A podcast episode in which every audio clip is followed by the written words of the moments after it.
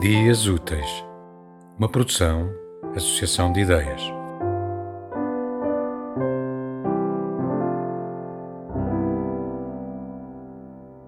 De Almeida Garrett, capítulo 1 de Viagens na Minha Terra.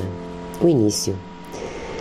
Que viaja à roda do seu quarto quem está à beira dos Alpes, de inverno em Turim, que é quase tão frio como São Petersburgo entende-se.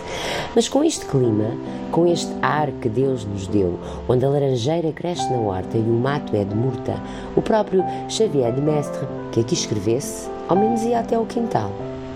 Eu muitas vezes, nestas focadas noites de estio, viajo até à minha janela para ver uma nesguita de tejo que está no fim da rua e me enganar com os verdes de árvores que ali vegetam sua laboriosa infância nos entulhos do cais do Sodré. E nunca escrevi estas minhas viagens nem as suas impressões, pois tinham muito que ver.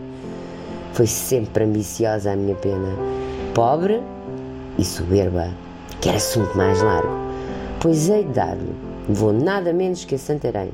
E protesto que de quanto vir e ouvir, de quanto eu pensar e sentir, se há de fazer crónica. É uma ideia vaga, mais desejo que tensão que eu tinha há muito de ir conhecer as ricas várzeas desse ribatejo e saudar em seu alto cume a mais histórica e monumental das nossas vilas. Abalam as instâncias de um amigo, decidem-me as tonterias de um jornal, que por mexeriquice quis encabeçar em desígnio político determinado a minha visita. Pois, por isso mesmo, vou, pronunciei-me. São 17 deste mês de julho, ano da graça de 1843.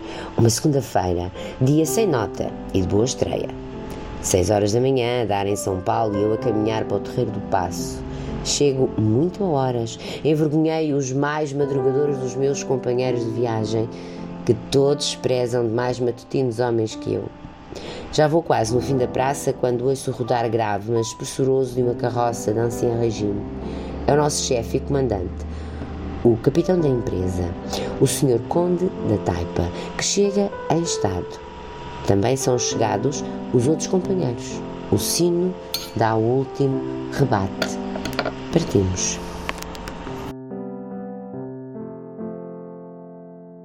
Tema musical original de Marco Figueiredo, com voz de José Carlos Tinoco. Design gráfico de Catarina Ribeiro Consultoria Técnica de Rui Branco.